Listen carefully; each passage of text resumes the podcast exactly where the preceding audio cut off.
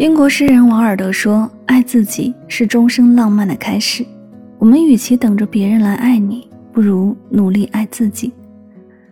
有的人一生都在追着自己所爱的人，一辈子都在祈求别人的爱，唯独忘了爱自己。如果你都不爱自己，又有谁会真心爱你、心疼你呢？爱自己是知道取悦自己，在每一个特殊的日子里送自己一束鲜花。吃一顿可口的美食，听一首浪漫的音乐，从不亏待自己。爱自己是能够自主的活在自己的意愿里，不攀比，不计较，不迎合，不内耗，优雅从容的生活，无声无息的绽放。爱自己是不对他人心存幻想和期待，懂得体贴自己，心疼自己，把握好每一次可以变得更好、更优秀的机会。不断成长增值。